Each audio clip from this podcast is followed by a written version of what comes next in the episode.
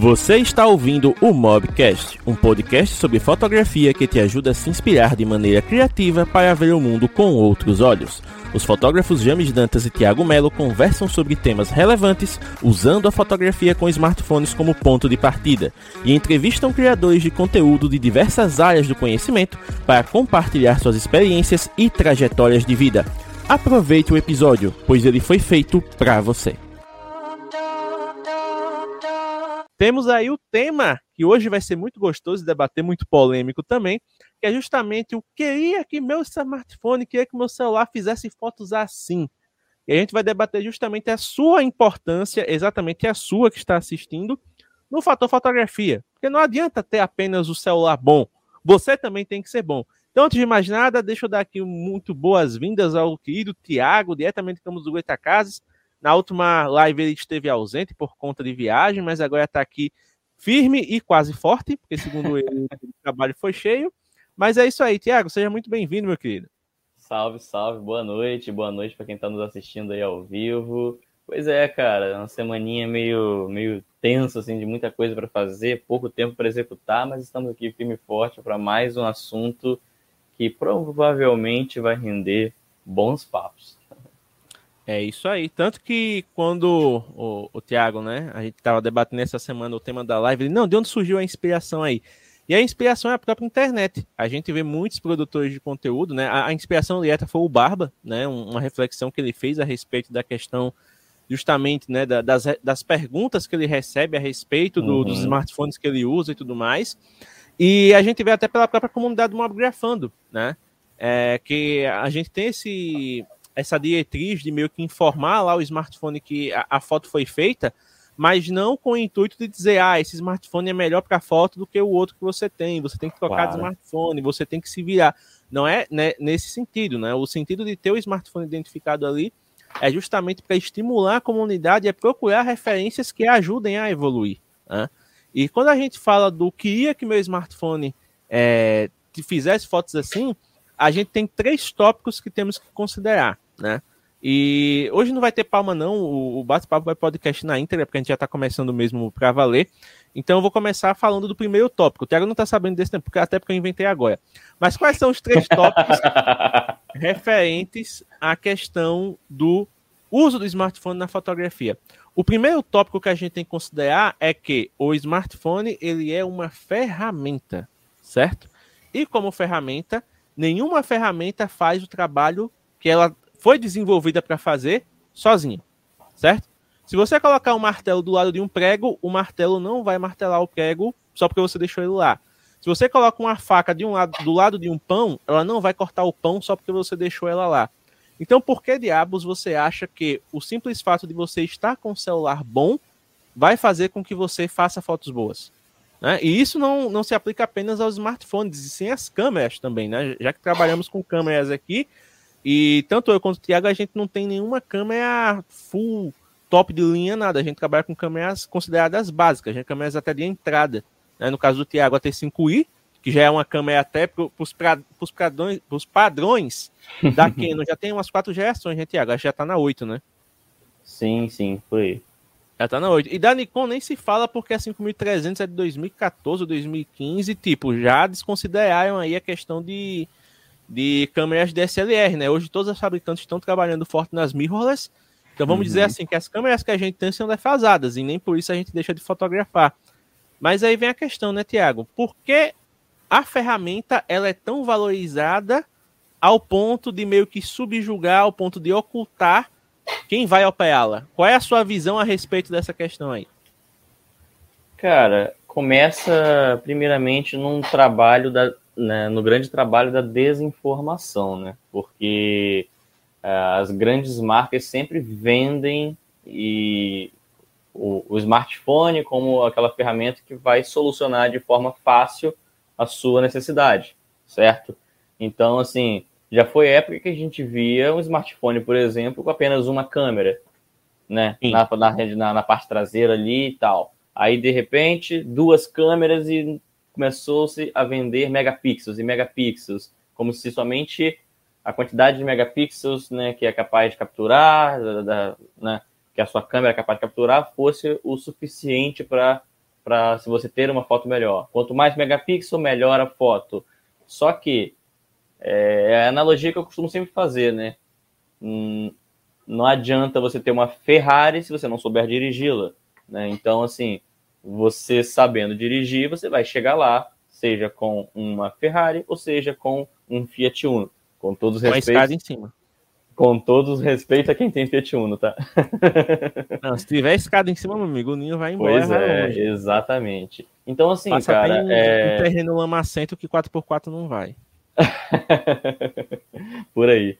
Cara, mas então é isso, cara. Começa primeiro com, aquele, com aquela desinformação. A galera né, não tem o conhecimento tão técnico ao ponto de saber que existe muito mais coisa embarcada do que somente a qualidade do é, aparelho que você está utilizando. E muitas das vezes a, o próprio usuário não conhece de fato a qualidade do próprio aparelho que ele está utilizando, porque ele entende que somente a quantidade de megapixels é que vai ser o suficiente para vai ser proporcional à qualidade da fotografia que ele está fazendo, né? E como Exatamente. tudo na vida, como qualquer arte na vida, não é só equipamento, existe toda a, uma escola, né, por trás daquilo ali, toda uma técnica por trás daquilo ali. E quando a gente fala da questão do celular, né, como ferramenta, é uma coisa que eu vivo dizendo que no, no Mobgrafando é corriqueiro. A gente tem fotos que vão desde o Galaxy A3, né, A03 Core, do A01 Core, do J1 Mini até o iPhone 13 Pro Max Extreme Edition lá lá, né?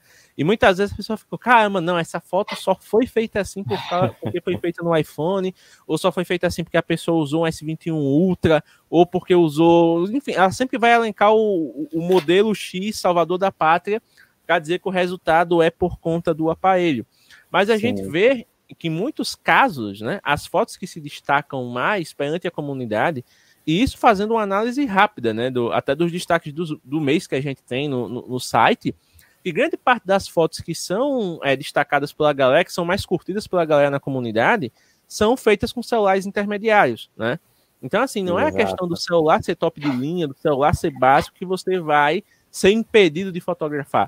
Obviamente, um celular mais básico vai ter uma limitação técnica que vai te fazer ali suar um pouquinho mais criativamente para poder alcançar o mesmo resultado que alguém com um celular mais top. Porém, o celular top, por mais que ele tenha funções que te auxiliem, essas funções elas estão ali para serem usadas por quem as compreende, né? É por isso que, por exemplo, vamos falar do lançamento mais recente da Apple, que é o iPhone 13, modo cinema, né? Todo bafafá, nossa, o modo cinema faz o desfoque sozinho, ele identifica ali a pessoa que está em primeiro plano, você pode alternar o desfoque, coisa maravilhosa, você vira um cineasta. Beleza, ele foi desenvolvido para essa função. Porém, se você não tem o senso estético de apontar para o lugar certo, de filmar no ambiente correto, esse modo não vai ajudar. Tanto que depois, quando a gente foi ver os primeiros testes das pessoas comuns na rua, as pessoas estavam tipo, tentando se filmar numa rua movimentada, com um monte de coisa passando, gente, carro, e o desfoque ficava louco, ficava totalmente cagado, bagunçado. Então, assim, pô, eu paguei aqui esse negócio e ele não está funcionando. Por quê? Porque não é apenas você ligar ali o, a função e tipo, opa, vai acontecer a mágica. Não é isso. Existe a função, existem as ferramentas para você usar, né? No caso, a câmera é uma ferramenta. Essa ferramenta tem várias particularidades que você pode aproveitar para conseguir certos resultados. Porém, se você não entender como usá-los e não souber usá-los, porque entender como usar é uma coisa e saber usar é outra completamente diferente, você não vai conseguir o resultado que você quer. Porque vamos lá, por exemplo, modo retrato, que é uma das coisas mais simples que a gente tem de usar no, no smartphone. Pô, beleza. O que é o modo retrato? O modo retrato ele vai aplicar um desfoque ali na pessoa ou objeto, né? Se o celular permitir que você é, faça isso no objeto, ele vai adicionar um desfoque que vai borrar o fundo e vai destacar aquilo que você está fotografando. Olha só, nesse caso eu estou mostrando que eu entendo como fazer. Né? Opa, beleza, o modo retrato serve para eu destacar o meu sujeito fotográfico perante o fundo. Mas se eu não souber como executar, o modo não vai funcionar como deveria, ele vai pegar algum detalhe ali que não deveria aparecer, ele vai trazer uma, um, um, resultado que é totalmente diferente daquilo que você espera alcançar. Então vamos lá.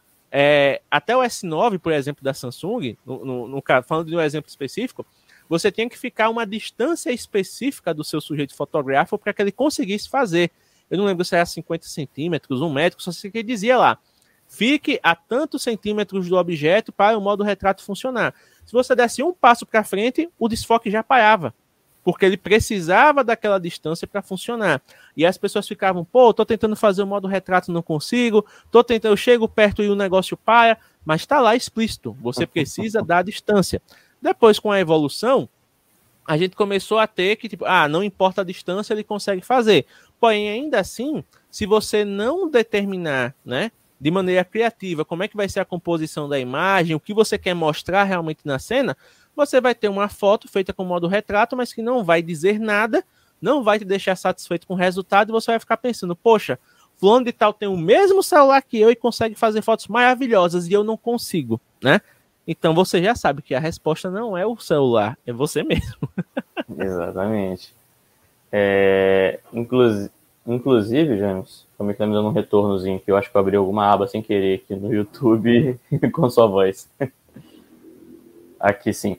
Perfeito. Inclusive, eu lembro quando eu comecei a fotografar, né, que era, era, muito inusitado, que você falou, né, que o modo retrato é uma das coisas mais comuns de, de, de, se ter hoje em dia e tudo mais, só que é uma tecnologia que ao mesmo tempo parece tão comum e, e, e é tão recente, né, porque há três anos atrás, modo retrato era novidade em smartphone.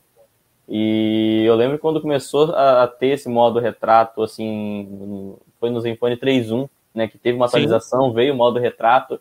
Cara, era uma coisa surreal. Falei, nossa, olha isso aqui, cara. consigo fazer desfoques igual numa, numa fotografia com uma câmera DSLR. Deixa eu, deixa eu aplicar. E eu não tinha o conhecimento técnico e tudo mais. E eu fazia aquelas fotos. Não sei se você já, já testou fazer isso com o telefone também. Ficou nesse formato. Que era o primeiro plano focadinho, beleza só que do nada, aqui na parte da cabeça da pessoa, totalmente recortada com desfoque, o fundo, um borrão, que não era um desfoque, era um borrão inacreditável. Borrão. E assim, por quê? Eu tinha a ferramenta, mas eu não tinha o conhecimento para né, utilizar a ferramenta. Então, Isso. assim, é, não necessariamente você ter uma ferramenta com. É, né, que você desempenha algumas coisas diferenciais de outras ferramentas, você vai ter necessariamente aquilo melhor, né? Pois é, e até essa questão do, do modo retrato em si, né? Que a gente tem que no, nas câmeras, a gente tem um, um modo retrato feito de maneira ótica, né? Que a gente Sim, usa ali a, a, própria ótica da lente, principalmente quando a lente tem uma abertura maior. Por isso que a cinquentinha é mais querida nesse aspecto, né? Porque ela dá um desfoque cremosinho ali uhum. quando você bota em 2.8, 1.8. Enquanto que no smartphone ela é feita por software, né? Então, tipo, ah, beleza, meu celular tem modo retrato, mas muitas vezes você vai olhar e vai dizer, ué, ele borrou aqui o meu cabelo onde não devia, ou então, eita, saiu aqui minha orelha desfocada, não pegou o óculos, não acertou em tal coisa. Por quê? Porque é, é, é software, né? Ele é feito de uma maneira simulada. E essa simulação, ela é programada né, para acontecer, né? Os desenvolvedores vão lá, montam um cenário que o smartphone vai ler e vai colocar o modo retrato junto, né? E o que, é que acontece? Em certos casos, ele não vai trabalhar do jeito que ele deveria, porque ele foi feito para trabalhar numa situação X. Então, se a luz começa a falhar um pouquinho, se tiver coisas ali sobrepondo, tipo, ah, você vai fazer uma foto sua, tu consegue. Se alguém, por exemplo, tiver do seu lado e passar a mão no seu pescoço, o desfoque já, já acaba, né? Por quê? Porque apareceu um elemento ali que não é esperado. Então tem toda uma concepção né, de ação para que você consiga criar o efeito desejado. Em alguns smartphones esse efeito vai ser mais inteligente? Vai. É por isso que quanto mais avançado o smartphone, mais tecnologias ele vai ter para garantir o resultado. Mas ainda assim, o resultado garantido vai depender se você fizer o beabá corretamente. E qual é o beabá da fotografia? Boas condições de iluminação, né? Uma boa é, composição e Sim. também um senso crítico a respeito do seu próprio clique. Porque tem muita gente que chega e diz assim, pô, vou fotografar isso aqui. Faz um clique, olha, não gostei. Aí ah, uma pessoa que está estudando fotografia, ela vai dizer, não gostei. Por quê? Ah, isso aqui saiu errado. Vou refazer. Mas ele que simplesmente faz a foto, olha, não prestou, esse celular é uma porcaria. Então tá com a mentalidade errada, né? É, o que a gente está tentando passar e o que a gente vai passar ao longo dessa live, para você que já quer pegar o, o fio da meada, é que a gente não vai ter um celular milagroso, uma câmera milagrosa que vai fazer tudo por você. Você tem que saber o que fazer com o seu smartphone, com a sua câmera. Tanto que até os meninos estão tá brincando, é, até quando eu compartilhei a live, os meninos até brincaram. Pronto, o Haroldo chegou aqui e comentou aqui com o superchat, ó. O título da live podia ser Vamos perder um tempinho estudando? Aí melhora, né? Então, assim, a culpa não é das estrelas, a culpa é sua como usuário. A grande verdade é essa. Vamos um exemplo básico. A Eldão tá aí, não me deixa mentir. A gente quer dar bolha tech e fica entusiasmado com os equipamentos mais top do mercado. Aí a gente consegue o equipamento. Vamos lá, digamos aí que o celular hoje em maior evidência no mercado é o S22 Ultra todo mundo falando do Nightography aí da, da, Samsung que faz câmera, fotos à noite maravilhosas, e usa estabilização ótica e eletrônica para fazer os vídeos lá, topzera à noite, câmera com zoom ótico três vezes, dez vezes, enfim. Um, todos, todos, os, é, todos os ingredientes para você criar uma receita excelente de fotografia, né? E o que acontece? Você pega. Aí você vê no YouTube, vamos lá, vamos citar, por exemplo, eu vou citar o Barba porque é o exemplo nacional de maior nível técnico que a gente tem. Aí você vê o Barba fazendo um vlog com as fotos lá em 10 vezes de zoom, 20 vezes de zoom, super detalhado, com um nível de nitidez excelente, do tipo que você olha aí assim, cara, isso aqui podia ir para o Instagram tranquilo, está aí é top. Aí você diz, pô, eu, eu tenho S22 aí também, eu vou fazer fotos assim, só que tipo, você não faz as fotos assim. Você, por exemplo, o Barba, ele tem um estúdio, né? Então ele tem iluminação ali e tal, ele faz uma selfie no estúdio, ele já fez o setup de luz para a luz valorizar ele, pô, a foto vai sair linda. Ele pode fazer Sim. tanto com um, um, intermediário, com um top de linha que vai sair do mesmo jeito. Aí você, pô, tô com S22 também, vou fazer uma foto. Só que você vai fazer a foto no seu quarto, com uma luz fluorescente capenga vindo de cima. Apenas isso, não tem nada de reforço, não tem uma janela com sol assim, não tem nada, só a luz de Assim, cima. ó. Bem assim, ó. Isso. Isso. Aí você faz a foto diz assim: Véi, que foto bosta, esse celular é uma porcaria. Me enganaram, fizeram propaganda enganosa, esse celular não faz. Ah, cara, não adianta, o celular pode ter o melhor algoritmo, a melhor tecnologia, o, o, o, melhor, a melhor fotografia computacional que seja, se não tiver luz, ele não vai trabalhar. Se você não fizer uma composição boa, não vai ter foto boa, né? Não adianta você ter uma câmera de 50 megapixels com sensor estabilizado, uma câmera de 108 megapixels que seja, já se você achar que megapixels resolve, você pode pegar uma câmera de 108 megapixels, fazer uma e vai ficar ruim do mesmo jeito. Porque não é o celular, é você. né? Vamos dar um exemplo. Se você pegar dois celulares, botar assim dois tripés numa praça, tudo ensolarado, tudo bonito, tudo maravilhoso, você pega um Galaxy A03 Core e um S22 Ultra. Você bota eles no tripé e deixa eles lá. Sabe o que, é que vai acontecer? Nada. Porque o celular, ele não faz a foto sozinho. Você que tem que montar o lugar, você tem que analisar a cena, escolher o que vai ser fotografado, fazer o setup de composição ali e clicar. Não existe celular que você aponte, ele analisa automaticamente a cena em 0,5 milissegundos, faça o clique, edite e já te entregue pronto. Isso não existe. Nenhuma empresa faz. E se fizer, não é fotografia é um, sei lá, é um, um, uma captura de frame, é qualquer coisa que você queira julgar aí, mas não é, é, fotografia. Por quê? Porque não vai ter foto, você não vai estar fotografando, né? Você simplesmente vai apontar o celular, o celular vai escolher por você. Você está fazendo o quê? Você é carregador de celular agora? Você, você, você virou o tripé humano? Você é o suporte? Chegou a, a era das máquinas, a Skynet dominou o mundo. Olha que fotografa agora. Skynet salgado, pronto. Pegou a, baixo, fez o download ali do de todo o trabalho. Skynet salgado. Fotografa como ele, né? Então assim, não dá, Meu velho, Deus. não dá. É... E outra coisa, se você fizer esse teste aí do Galaxy A03 Core com o S22 Ultra no Rio de Janeiro, é capaz de levar o celular, né? Então ainda tem isso. Então assim, vamos dar nome aos bois. A, a boa foto é feita pelo bom fotógrafo. E quem é o bom fotógrafo? Você se dedicando o suficiente para entender como fazer essas fotos. Óbvio, tem situações aí que o celular vai ajudar você a fazer fotos básicas? Vai. Por exemplo, Tiago, você já trabalhou em festa infantil, né? Sim, com certeza. Sabe que é um caos, né? Fotografar criança. É, uma coisa de maluco. Conta um pouquinho da experiência para a galera entender o, o, como é o batido criança é o seguinte, né? Você olhou a criança ali, você virou, se você estiver com a câmera ou com o celular, você vai olhar para o seu aparelho, vai configurar, quando você olhar, a criança já está a 15 metros dali, correndo com outras 20 crianças no seu rastro. Entendeu? As coisas acontecem assim em, em festa de criança.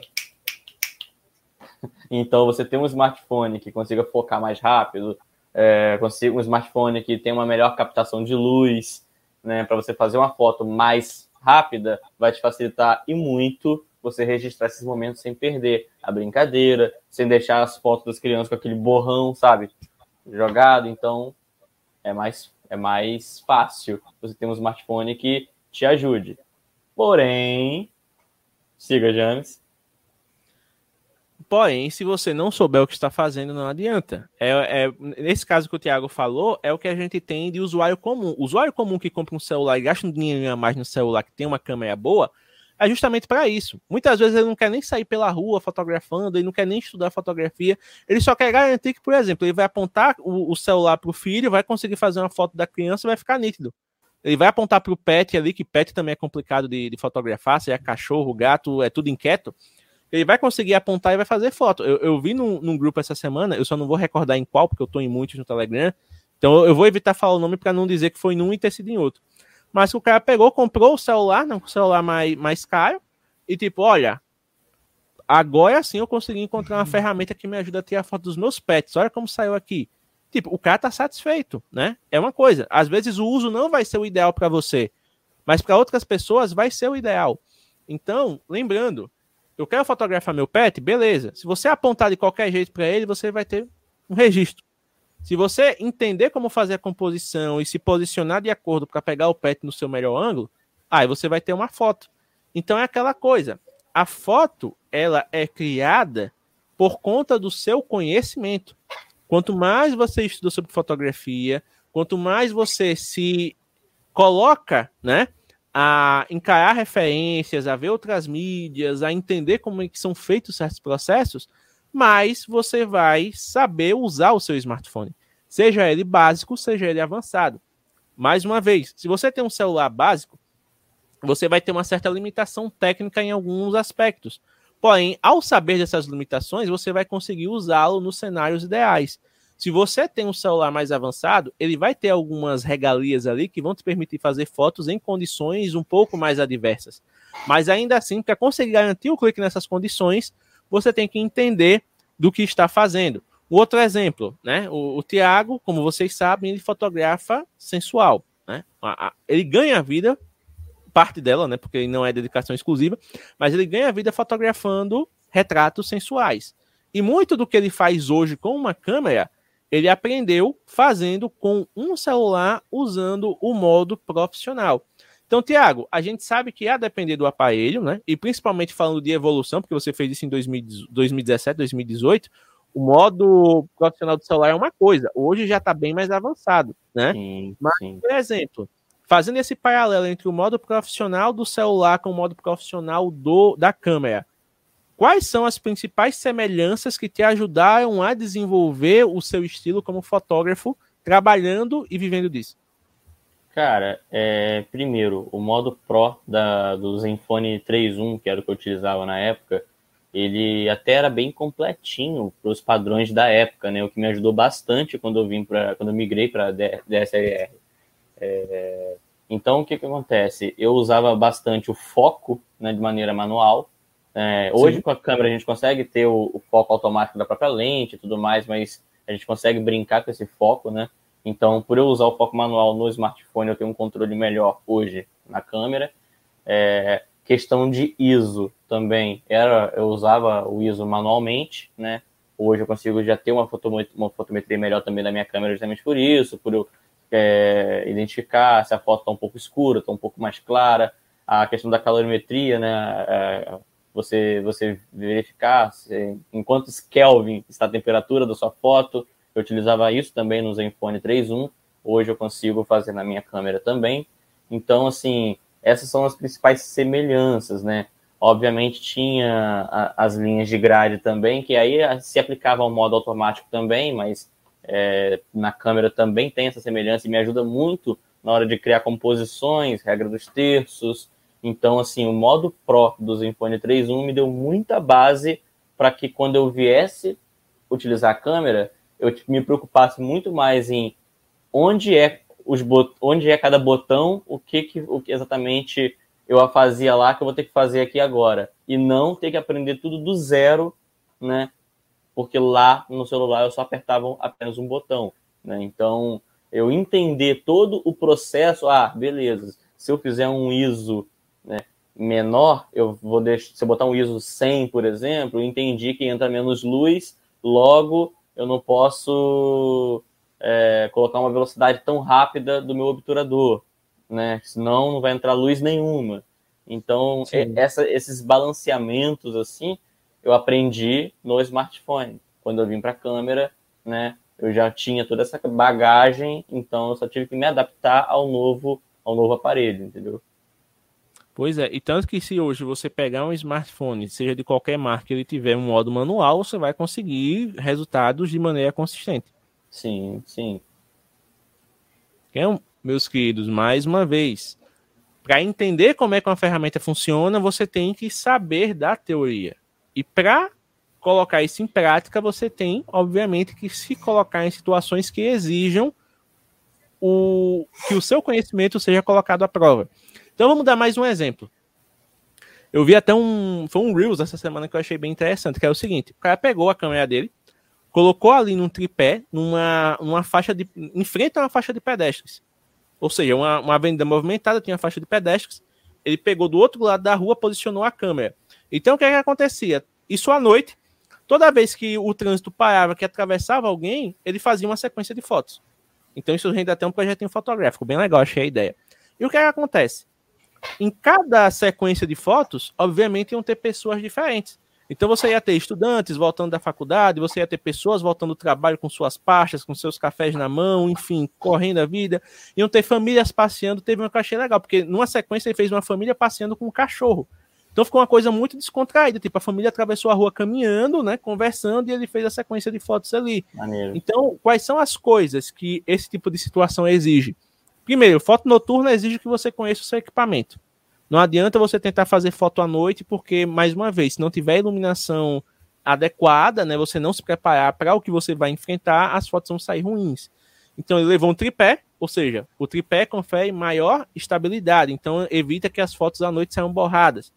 Ele se posicionou num local estratégico, ou seja, quando o trânsito parava, a luz dos carros ficavam a favor do público que ele ia fotografar.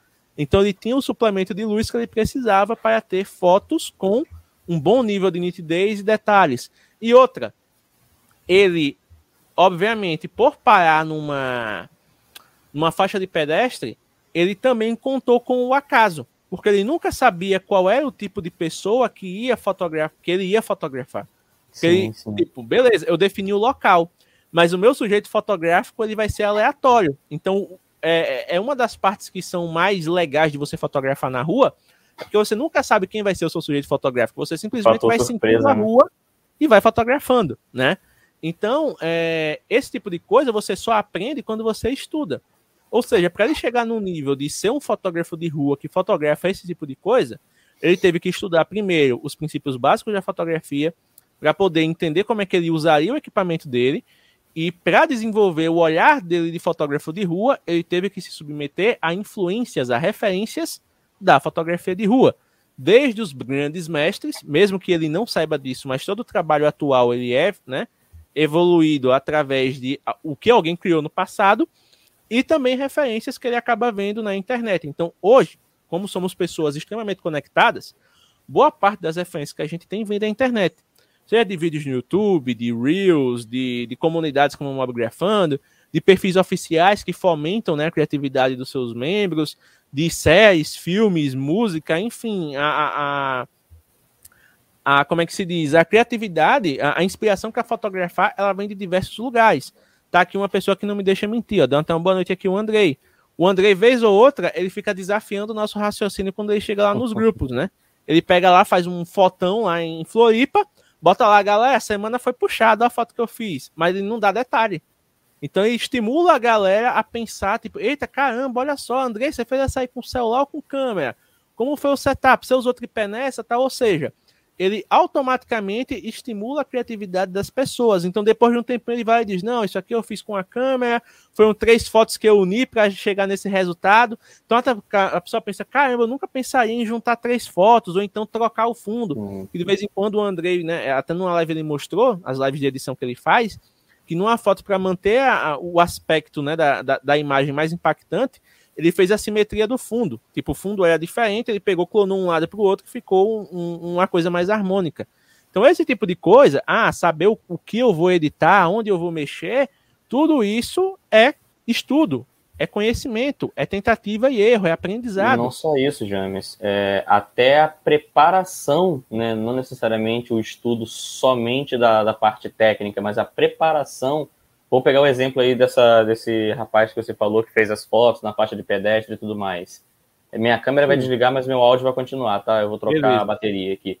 Mas até essa, essa, esse exemplo que você deu aí do, do rapaz que usou a, a, a, fotografia na faixa de pedestre. Ele está, como você falou, numa fotografia de rua, onde está sujeito a fatores externos, e o imprevisto, ele está ali, ele pode acontecer a qualquer momento. Só que o, ele não sabe o que vai acontecer. Porém, Sim. o imprevisto, ele é previsto. Ele, ele sabe que vai acontecer alguma Sim. coisa que não está no script, né? Ele não sabe o que exatamente vai acontecer, mas ele sabe que vai acontecer alguma coisa é, que não estava programada. Então ele tem que estar preparado para justamente extrair o melhor daquela situação né, é, externa. Então isso, isso chama preparação. Ele tem que estar preparado. Isso também é, é motivo de ele, né, de, de, estudo e tudo mais. Ou não sei se exatamente a palavra certa seria estudo, mas também é uma preparação e que de repente talvez usuários que não se dedicam tanto a compreender todos, todas as etapas do processo, podem não estar preparados para quando esses imprevistos chegarem, entendeu? Mas quando eu falo estudo, é, Tiago, é justamente essa questão, porque muito provavelmente para ele chegar nesse nível de preparação, ele teve que descobrir que é possível fazer isso. E ao Sim. descobrir que é possível fazer isso, só estudando, né? E quando eu falo claro, estudar, claro. não é apenas você simplesmente, ah, eu estou aqui lendo diversos livros de fotografia e vou sair daqui um, uma caixa registradora de, de, conteúdo técnico. Não. É como eu falei, muitas vezes você estuda para entender o processo técnico de como operar sua câmera, de como operar seu smartphone, mas aí numa rodada de estudos que você está, por exemplo, pesquisando referências, você vê que alguém fez algo parecido ou fez algo que você diz, caramba, posso puxar isso aqui para minha realidade, né? E a gente Sim. vê que é, fotografar na rua é um negócio que existe há muito tempo, né? Desde a década de 40, 50 e por aí vai. Né? Mesmo com as câmeras mais pesadas, o, o pessoal fotografava. O pessoal fotografa com câmera analógica, com câmera de médio formato. Então não é o, o, a ferramenta que você está usando, mas a atitude que você tem perante a ela. Então, por exemplo, nesse caso, ah, vou me posicionar num lugar oculto. Ou seja, ele está sendo ali o, o, tipo de pessoa que está sendo testemunha do que está acontecendo.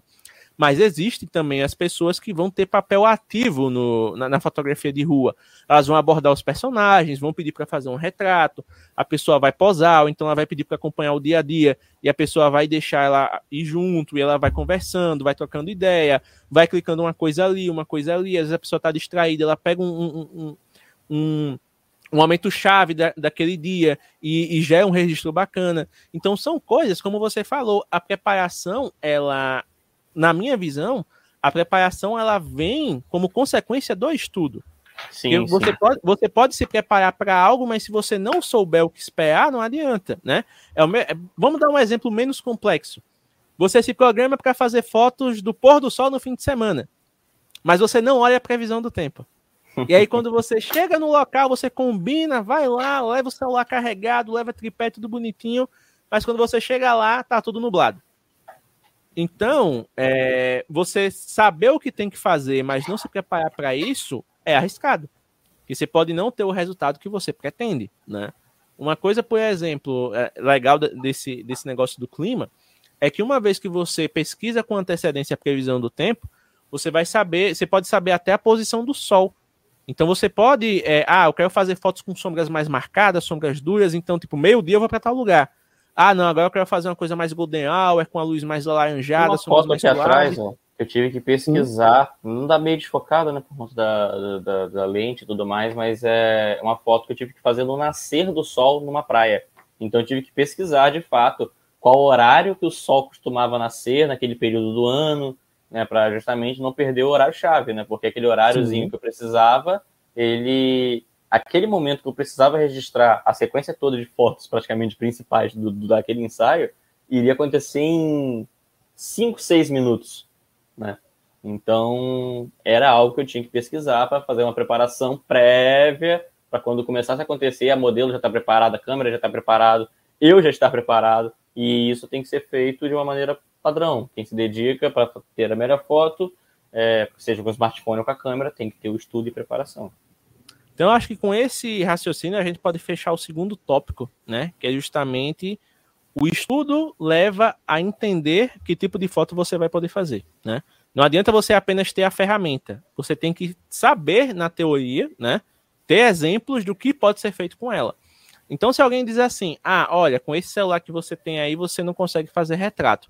Aí você diz, mas peraí, eu sei como é que se faz um retrato. Eu vou testar. E aí você testa, consegue e diz, ó, oh, dá para fazer sim. Aí a uhum. pessoa vai olhar para você e vai dizer, mas como é que tu fez isso? Então, para pessoa que é leiga, para pessoa que não tem nenhum tipo de conhecimento de fotografia, ela vai pegar o celular, vai abrir a câmera, vai ver aquele monte de função, vai dizer, rapaz, eu vou no garantido. Ela vai apontar o celular para a tela, vai clicar no meinho para focar e vai apertar o botão. Tem gente que não sabe nem da existência do modo HDR, que é uma coisa hoje para a gente que é trivial. Tipo, teve uma vez que eu tava na, no, no, local aqui da cidade, chegou um grupinho assim de senhorinhas, turistas, aí viu que eu tava fotografando assim, oh, você pode ter uma foto nossa aqui com o meu celular? Disse, claro, é um Samsung intermediário. Aí eu peguei, olhei, opa, isso aqui tem HDR, eu olhei, tava desativado. Aí eu ativei, fiz a foto, entreguei pra senhora, ela olhou assim, mas como assim dá pra ver o céu aqui? Né? Quando o céu tinha saído estouradaço, nuvenzona, aquela coisa branca. Só liguei o HDR e fiz a foto. Ela, Olha o céu como tá, você mostrando para todo mundo assim, obrigado, moço, não sei o quê. Então tem coisa que é simples. É só você parar para ler o manual muitas vezes e entender para que aquela função serve. Só que existem perfis de usuário. Exato. No caso dessa senhorinha, por exemplo, ela não vai se dedicar à fotografia, não é do, do perfil dela. Ela só quer registrar um pouco das viagens que ela faz, das atividades que ela faz no dia a dia, mandar no grupo da família o que, é que ela tá fazendo, mostrar ali as plantinhas dela bem regadas, o, o bolo que ela tá fazendo ali no fim de tarde para tomar com chá. Óbvio, eu tô generalizando pra caramba. Mas, enfim, para muitas Criou pessoas. um estereótipo muito. Para muitas pessoas, a câmera vai ser algo extremamente básico. É fotografar, mandar no grupo, acabou. Já para outras, vai ser uma ferramenta para ela realmente liberar, libertar sua criatividade. Sim, e para libertar a criatividade, você não faz isso clicando aleatoriamente e torcendo para um clique ficar bom, né? Você tem que realmente entender o que você está fazendo e entender a sua ferramenta para que você consiga extrair o melhor dela. Uma outra coisa que todo mundo debate, Tiago. Nossa, não sei para que o pessoal faz tanta questão de uma câmera telefoto. Eu não sei se você já teve contato com câmera telefoto, mas vamos citar o caso de lente. Quando você troca a sua lente básica 1855 para uma lente que te dá mais alcance, qual é a sensação, Tiago, que você tem? Cara, eu não, eu não tenho né, uma lente telefoto, mas, mas eu já utilizei. Karina tem, por exemplo, né? É, e, cara, aumenta absurdamente as possibilidades, né? Pra, do tipo de fotografia que você vai fazer. É, para algumas fotos que eu faço, inclusive, até seria interessante para eu não me aproximar tanto da modelo assim, sabe? Pra, mas, mas é, não é, embora não seja algo que eu utilize, abriu um leque de possibilidades. Eu fiz fotos bem interessantes até. Eu fiz uma foto, inclusive, cara, eu vou procurar até. Deu, deu até saudade dessa foto. Eu fiz uma foto de uma coruja que estava. Tem um gramado, um gramado assim da, da faculdade, de uma faculdade que tem aqui, né? Tá fazendo um ensaio nesse dia. E aí eu peguei a lente dela para testar e tudo mais, e tinha uma coruja no campo, assim, né? Ela tava literalmente virada para um lado, com a cabeça virada para o outro, assim, exatamente para onde eu estava com a câmera, né? E aí eu, opa! Aí eu fiz a foto, ficou bem bacana essa foto. Mas assim, ela aumenta as possibilidades absurdamente, né? Pois é. E, então é, é... e, te tira daquela zona de conforto também, porque a 1855 você tá ali em pezinho, qualquer lugar que você aponta, você você já tem o foco ali para perto, para longe e tal, e você controla ali. A, a, uma telefoto você já tem que ter um, um, um, um cuidado a mais, você tem que né, se fixar melhor, porque você está fazendo foto para longe, qualquer esbarrãozinho que você né, mexa um pouquinho a mão, você já na, no resultado final você já mudou bastante o enquadramento, então tem todo um cuidado a mais. Sim, exatamente. Então é aquela coisa. Quanto mais você entende a ferramenta que você tem em mãos, mais amplas ficam as suas possibilidades, né? E, ah, eu tenho um celular que tem uma câmera só, beleza, vou extrair o máximo, vou estudar o máximo para extrair o melhor dessa câmera. Ah, meu smartphone tem duas câmeras, beleza. O que a segunda câmera faz? Onde é que você pode usá-la? Ela é um pouquinho mais fraca que a câmera principal, beleza, então eu vou ter que usar ela em situações de muita luz quando a luz baixar, já não vou conseguir usar direito. Ah, meu celular tem três câmeras. Beleza, é o mesmo princípio. O que a terceira câmera faz? Onde é que você vai usar? Que tipo de foto vai dar para fazer com ela, né? É, como eu estou comentando nas lives que eu participo, eu estou testando o Zenfone 7. Ele tem a telefoto, né? Que o Zenfone 6 não tinha. É a câmera que eu mais estou usando, porque eu não tinha ela no Zenfone 6. Então, estou focando nos detalhes de arquitetura da cidade, estou fotografando uns pássaros que aparecem aqui no jardim. De vez em quando, estou fotografando algumas coisas em comparação para poder mostrar em vídeo. Então, é o tipo de coisa que, por mais que vai chegar um tempo, eu vou dizer, ah, já brinquei, não vou usar mais tanto assim, mas só o fato de você ter ela ali, quando a situação aparece, você, opa, você automaticamente já vai nela, né? Porque você sabe que com a principal não dá para fazer, que com a ultra-wide muito menos, né? A ultrawide é para usar em cenários amplos, quando você quer mostrar tudo, quer abrir mesmo, né? Dar uma perspectiva mais, mais forte. A principal é sempre a melhor câmera do seu smartphone. Então, quando você quiser mais nitidez, mais detalhe, mais cor, você vai nela. Né? Tanto que na maioria dos smartphones, quando você muda para telefoto, a telefoto é a pior delas no, no quesito de consistência de cor. Né? Se você está num, num ambiente com muita luz, beleza, ela vai dar conta. Mas se você está num ambiente que a principal tá boa e as outras estão capenga, a telefoto vai ser a pior delas. Vai estar tá com muito granulado, as coisas vão estar tá lavadas, né? Então tudo isso você acaba aprendendo com o uso, tá? Então, uma coisa que a gente tem que deixar bem claro aqui, não é desestimulando ninguém dizendo, ah, se você não souber fotografia, você não vai conseguir fazer fotos boas. Não é um, um, um, uma, um bullying, é uma constatação. Você pode ter o melhor celular do mundo, mas se você não entender como fazer uma foto boa, você não vai ter uma foto boa. É muito simples. Você pode ligar HDR, pode botar modo retrato, pode fazer o que for. Você não vai conseguir ter uma foto bacana se você não souber como fazer uma foto bacana. A grande verdade é essa. e não adianta nem você fácil? baixar. Pode, pode falar. A comparação fácil. Quando você não entende tão bem fotografia e está praticando, você fica feliz quando faz uma foto muito boa quando você entende de fotografia e você já está fazendo suas fotos, né, corriqueiramente, você fica puto quando não faz uma foto boa. Basicamente, né? Você chega a você diz, ah, James, e por que eu vou querer ficar num nível onde eu vou ficar mais puto do que feliz? Não é isso. O fato de você ficar puto te faz perseguir duas vezes mais o resultado. Porque a pessoa, é como eu falei no começo, a pessoa que está começando, ela faz uma foto ruim, ela olha assim, nem tenta fazer de novo. Quando você sabe do que você faz, você diz, opa, pera aí, não, uma, como é duas, três, quatro. Exato. Você vai tentando, você, não, pera aí, achei aqui o ajuste, vou diminuir um pouco a exposição, vou focar mais nessa parte aqui. E você vai até conseguir. Tanto que, é, se você olha é, criadores de conteúdo que fazem vlogs e, e que colocam imagens lá, é, muitas vezes eles contam nos bastidores, ah, essa foto aqui eu tive que repetir tantas vezes para ficar desse jeito, né? ah, se eu tivesse repetido mais cinco vezes, tinha ficado ainda melhor. Então, assim, a repetição, né, a, a prática, ela leva você a ter resultados melhores. Sim. Porém, não é apenas praticar cegamente, porque não é o fato de você estar tá clicando no botão ali fazendo foto que do nada, por mágica, ela vai ficar boa. Você tem que entender o que você está fazendo, ajustar de acordo ali com o, como é que se diz, com o curso da missão, e aí sim conseguir o resultado que você quer. Eu só queria dar um destaque aqui pro Pedro. Pedrão mandou um super chat aqui, meu querido. Muito obrigado aí pela força. Tu é 10. Vai fazer falta agora com a gasolina cara, né? O ômega vai ficar desabastecido, mas a gente agradece.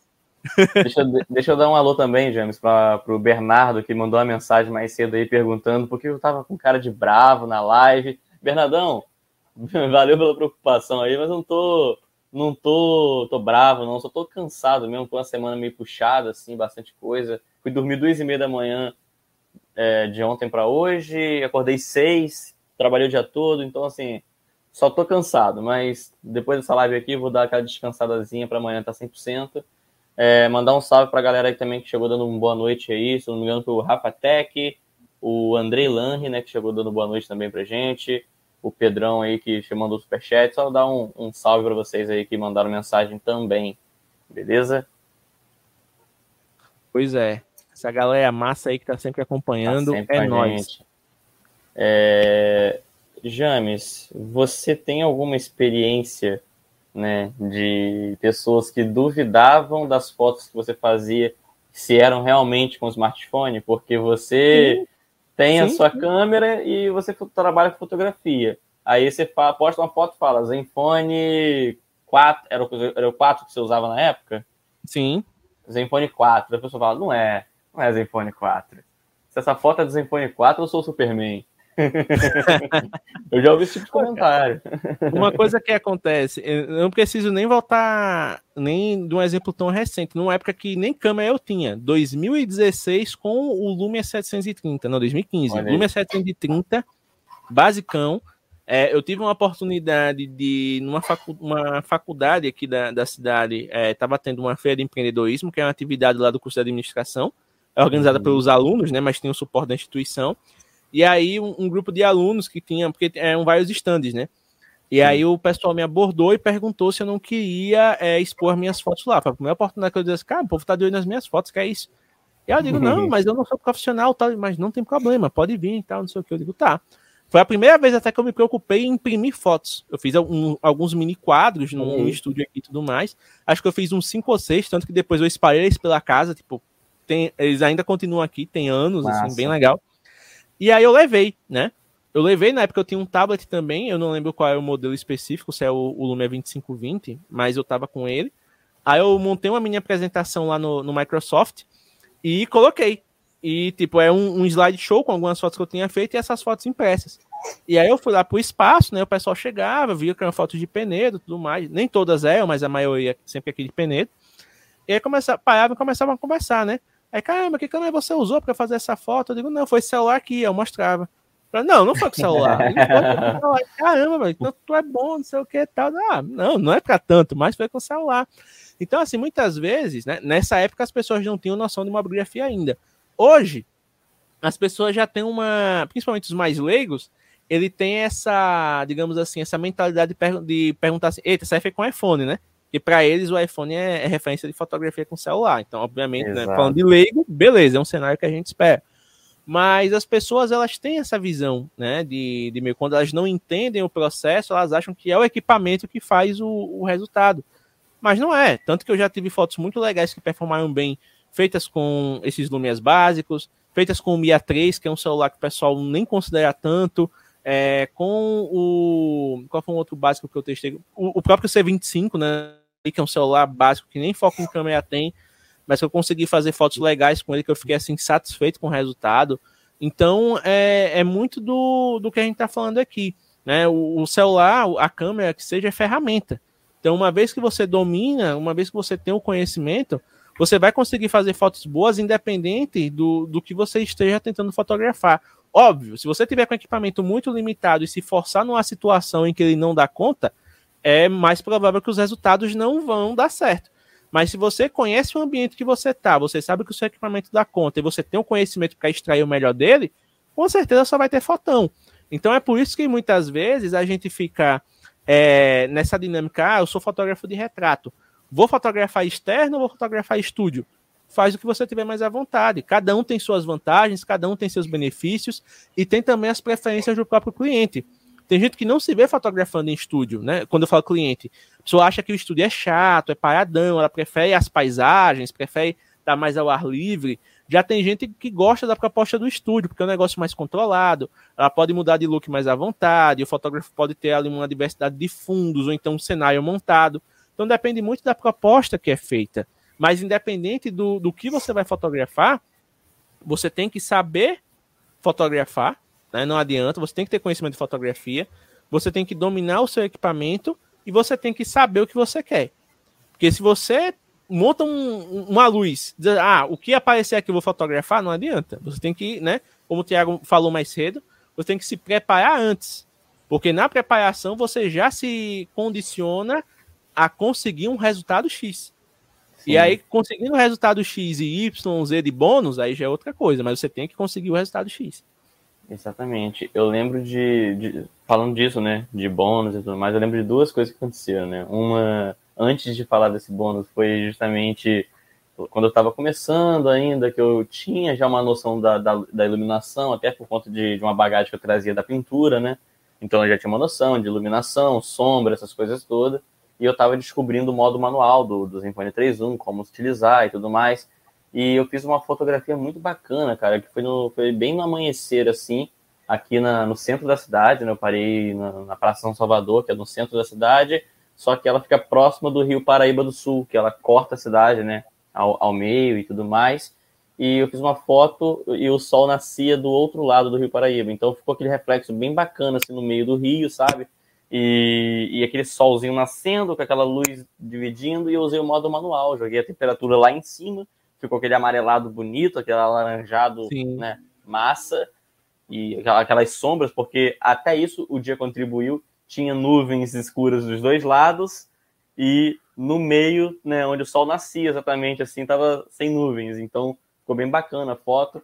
Aí o pessoal, né, pô, legal, não sabia que você fotografava. Qual câmera você usou? Não, não, celular. Aquilo que a gente tava falando. Aí depois disso, não, celular. Pô, qual iPhone? Segunda pergunta.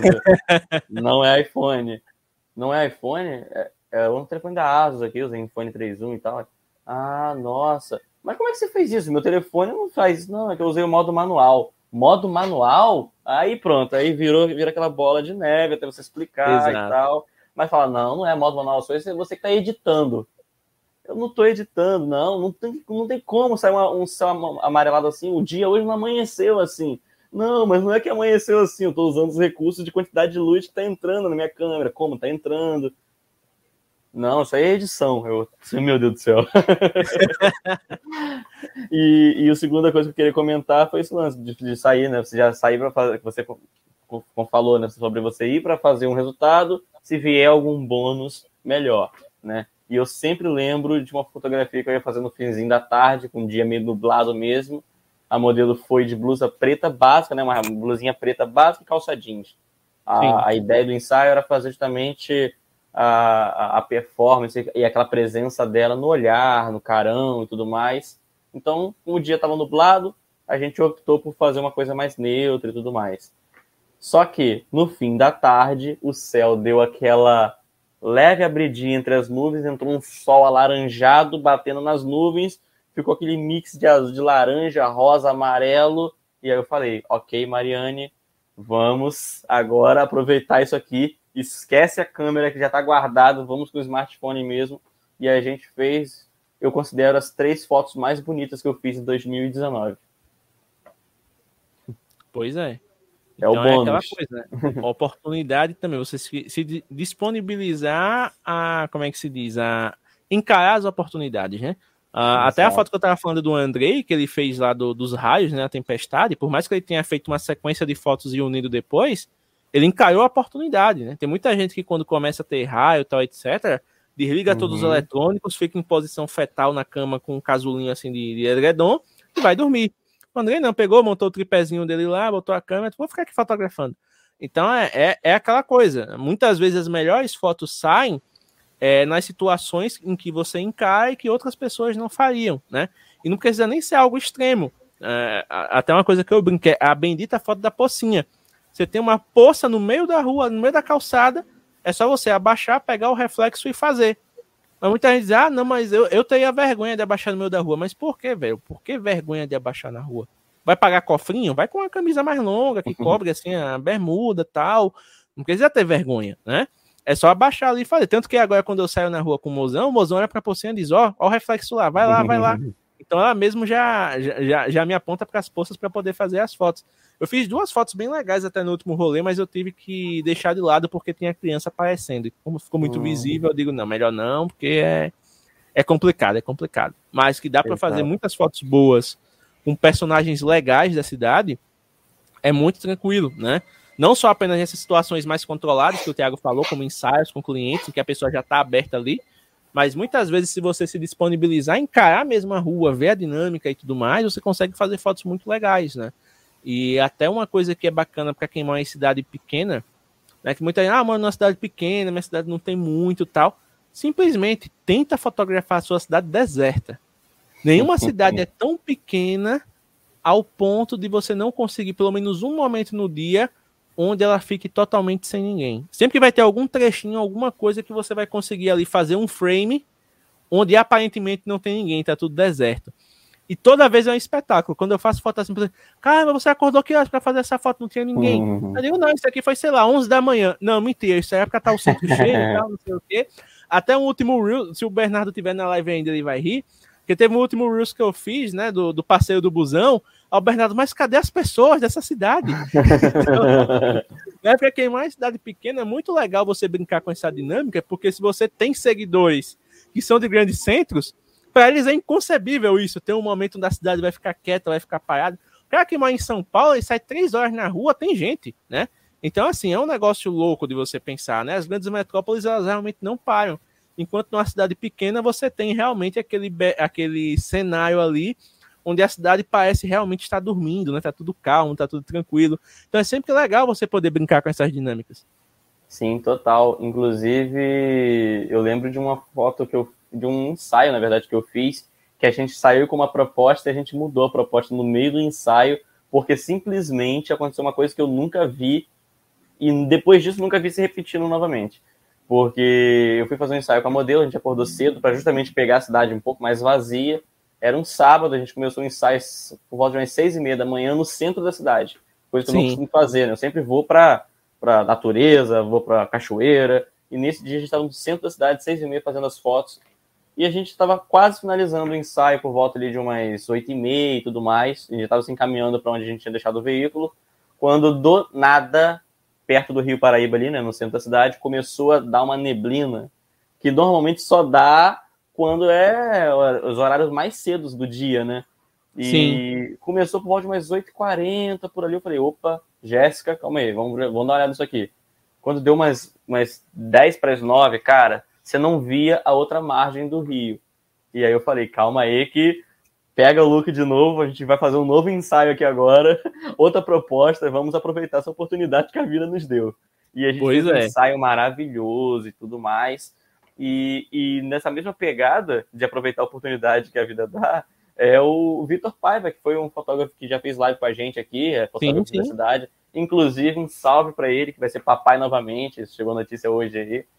É, cara, ele fez um ensaio nas, acho que foi umas três semanas atrás, que ele falou: é, cara, não tá parando de chover. Pelo visto, o ensaio de hoje vai ser na chuva mesmo.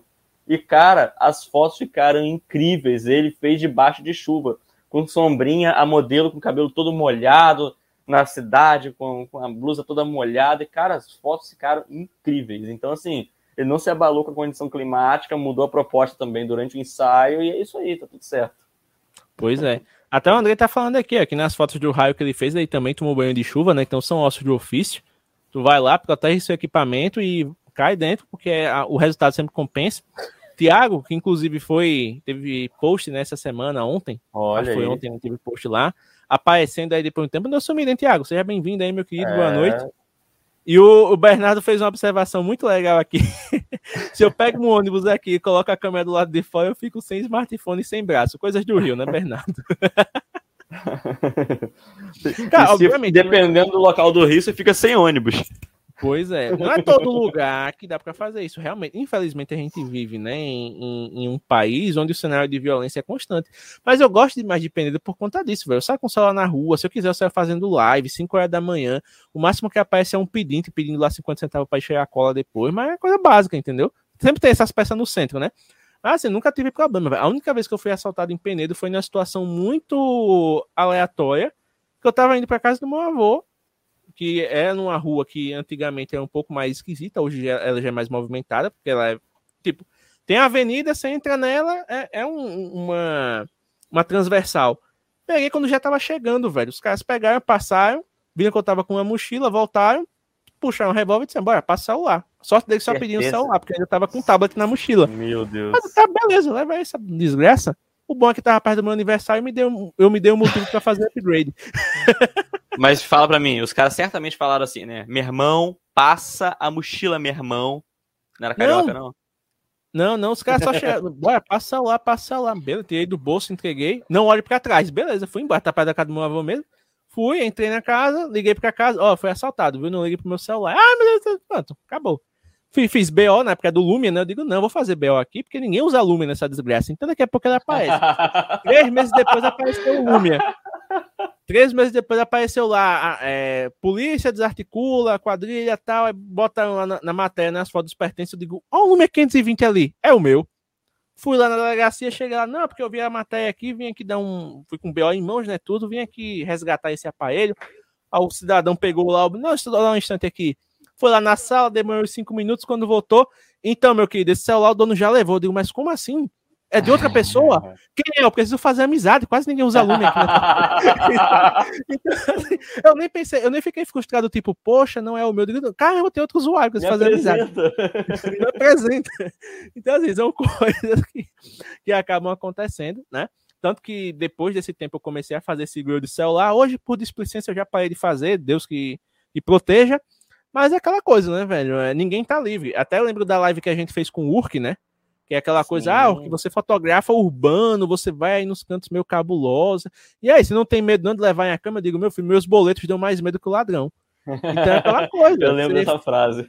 Você faz o seguro, vai fazer seus trabalhos e seja o que Deus quiser, velho. O, o grande problema nosso é que a gente é tão pirangueiro com grana, né?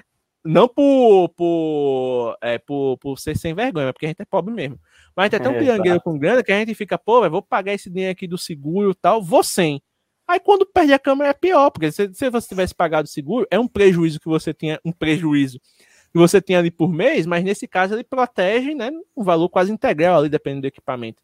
Agora, perder o equipamento no geral, como aconteceu com a colega do Thiago, né, é, é muito ruim, porque se você não tem uma rede de apoio ali para te ajudar, você fica realmente. É. Você fica sem trabalhar, você fica sem seu ganha-pão. Então é um negócio bem brabo isso. E o dela foi um baque mesmo, né? Que ela perdeu câmera, é, as lentes, o notebook. Ela literalmente só não perdeu tudo porque a reserva dela, a câmera reserva dela tá comigo.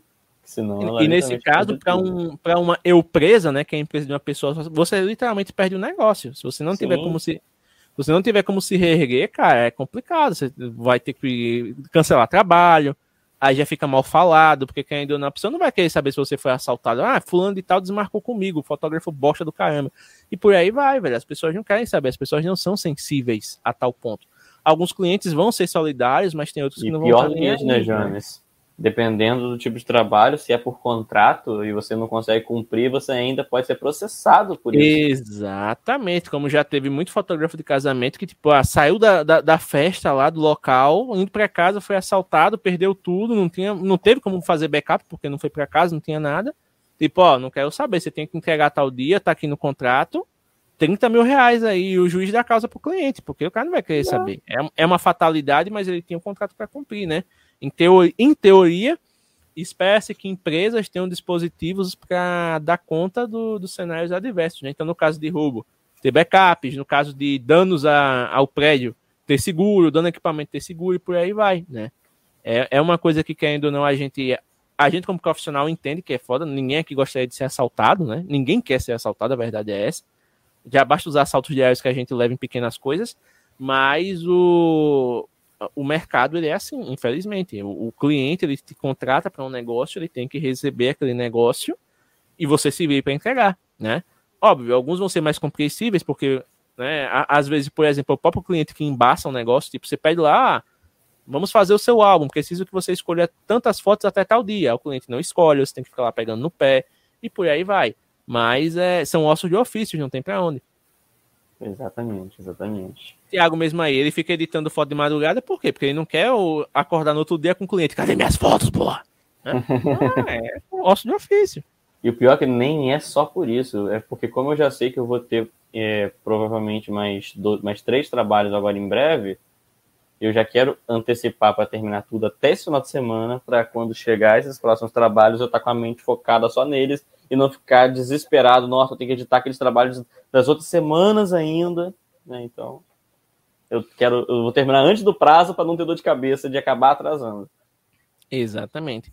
Então, ó, só para a gente fechar aqui esse esse negócio, o terceiro tópico, né, que a gente pode resumir justamente com essa frase do Andrei, fotografia não é só apontar a câmera para frente e apertar um botão. Como eu já falei no começo da live, não existe câmera que você aponte ela automaticamente analise cena e já te entregue a foto. Não existe isso. não existe tecnologia prevista para isso.